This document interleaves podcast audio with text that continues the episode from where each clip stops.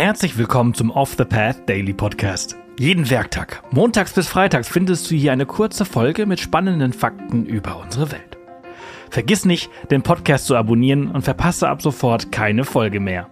Wenn du den Podcast über Spotify hörst, kannst du ihn nun auch als Off the Path Daily Plus abonnieren und unsere Arbeit direkt unterstützen und erhältst jede Folge ohne Werbung.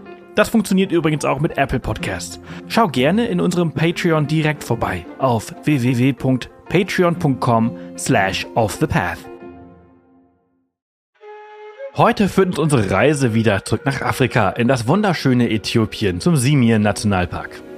Dieser erstreckt sich über ein Gebiet von 220 Quadratkilometern in der Region Amhara im Norden Äthiopiens.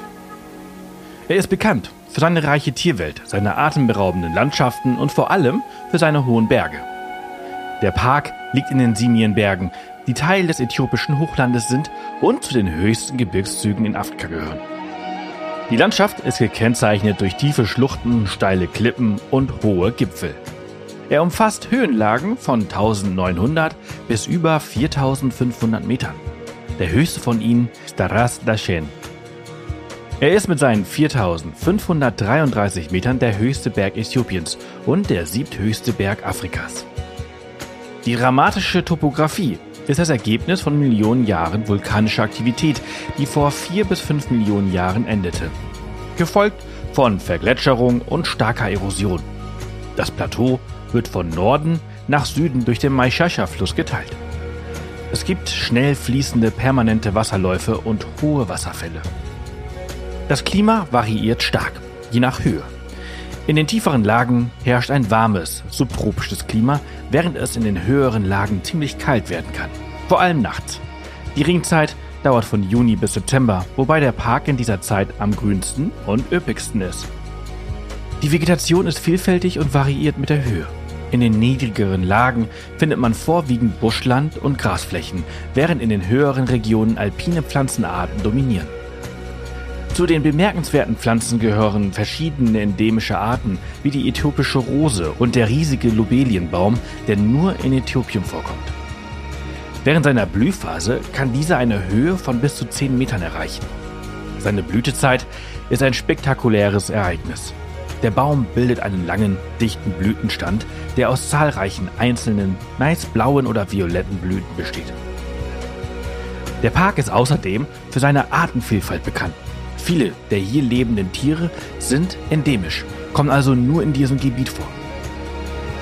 Vielleicht am bekanntesten sind die Chelada, die ausschließlich in den Hochlandregionen Äthiopiens vorkommen. Cheladas sind auch bekannt als Blutbrustpaviane. Diese Primaten sind besonders auffällig wegen ihres charakteristischen roten, haarlosen Flecks auf der Brust, der bei Männchen besonders ausgeprägt ist. Geladas leben in großen Gruppen und sind bekannt für ihre komplexe soziale Struktur und ihre kommunikativen Fähigkeiten. Sie ernähren sich hauptsächlich von Gras und sind reine Bodenbewohner im Gegensatz zu vielen anderen Primatenarten. Ein weiteres faszinierendes Tier ist der Walia-Ibex, auch als äthiopischer Steinbock bekannt, eine seltene Ziegenart, die nur in den Simienbergen vorkommt. Hier war er weit bis ins 20. Jahrhundert relativ häufig, wurde dann aber durch intensive Bejagung an den Rand der Ausrottung gebracht.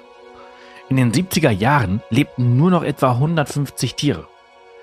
Die Gründung des Nationalparks rettete die Art, sodass sich die Population langsam erholen konnte. Die Internationale Union zur Bewahrung der Natur wird die Art jedoch weiterhin als stark gefährdet.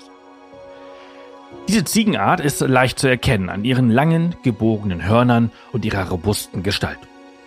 Sie sind hervorragend an das Leben in den steilen, felsigen Bergregionen angepasst und ernähren sich von der spärlichen Vegetation, die in diesen Höhen zu finden sind. Der äthiopische Wolf ist eine weitere gefährdete Art, die hier zu Hause ist. Er ist der seltenste aller Wildhunde und einer der seltensten und am stärksten bedrohten Raubtiere Afrikas. Seine Gestalt ähnelt der eines Schakals. Diese Wölfe, die mit einem schlanken Körper und langen Beinen ausgestattet sind, jagen meist kleine Nagetiere in den Graslandschaften. Neben dieser charakteristischen Arten beherbergt die Gegend auch eine Reihe anderer Tiere wie Klippenschliefer, verschiedene Antilopenarten, Leoparden und Hyänen. Innerhalb und um den Park leben verschiedene ethnische Gruppen, darunter die Amara und die Tigre, die ihre eigene einzigartigen Kulturen, Sprachen und Traditionen haben. Diese Gemeinschaften betreiben traditionelle Landwirtschaft und Viehzucht, was oft zu Konflikten mit den Naturschutzbemühungen führt. Dass sich die Felder der einheimischen Bauern zunehmend höher in die Gebirge schieben, wird beispielsweise dem äthiopischen Wolf vermehrt seine Nahrungsgrundlage entzogen. Denn den neu entstehenden Nutzflächen müssen die nagetierreichen Grasflächen weichen. Trotz dieser Herausforderungen arbeiten die äthiopische Regierung und verschiedene internationale Organisationen zusammen, um den Park und seine einzigartige Flora und Fauna zu schützen. Es wurde 1978 von der UNESCO als Weltnaturerbe anerkannt. Diese Anerkennung brachte internationale Aufmerksamkeit und unterstützt seinen Schutz. Dennoch musste er 1996 auf die Liste des gefährdeten Welterbes gesetzt werden.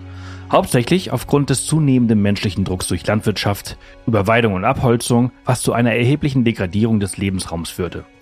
Zusätzlich trugen Wilderei und unzureichende Managementressourcen zur Bedrohung der einzigartigen Tier- und Pflanzenwelt des Parks bei. Natürliche Faktoren wie Erosion verschärften diese Probleme weiter. Die Einstufung als gefährdetes Welterbe unterstrich die Dringlichkeit, den Park zu schützen und seine ökologische Integrität für die Zukunft zu bewahren. Der Semien Nationalpark ist ein beliebtes Ziel für alle, die an Wandern, Trekking und Bergsteigen interessiert sind. Er bietet eine Reihe von Wanderwegen, von kurzen Spaziergängen bis hin zu mehrtägigen Trekkingtouren, die es dir ermöglichen, die spektakuläre Landschaft und die reiche Tierwelt hautnah zu erleben. Du findest hier einige der besten Trekkingmöglichkeiten Afrikas. Die beste Zeit für deinen Besuch ist außerhalb der Regenzeit, insbesondere von Oktober bis Dezember, wenn die Landschaft noch grün ist, aber die Wanderwege trockener und zugänglicher sind. Du kannst in den Bergen campen oder in einer der wenigen Lodges in der Nähe übernachten. Führungen durch lokale Guides sind sehr zu empfehlen, da sie nicht nur wertvolle Einblicke in die Ökologie des Parks bieten, sondern auch zur lokalen Wirtschaft beitragen. Das war's für diese Folge unseres Reisepodcasts. Ich hoffe, du hattest genauso viel Freude, wie ich es hatte, sie mit dir zu teilen. Wenn sie dir gefallen hat, freuen wir uns immer über Kommentare auf Spotify und über eine positive Bewertung auf der Plattform deines Vertrauens. Morgen geht's hier spannend weiter, also vergiss nicht, den Podcast zu abonnieren. Bis morgen!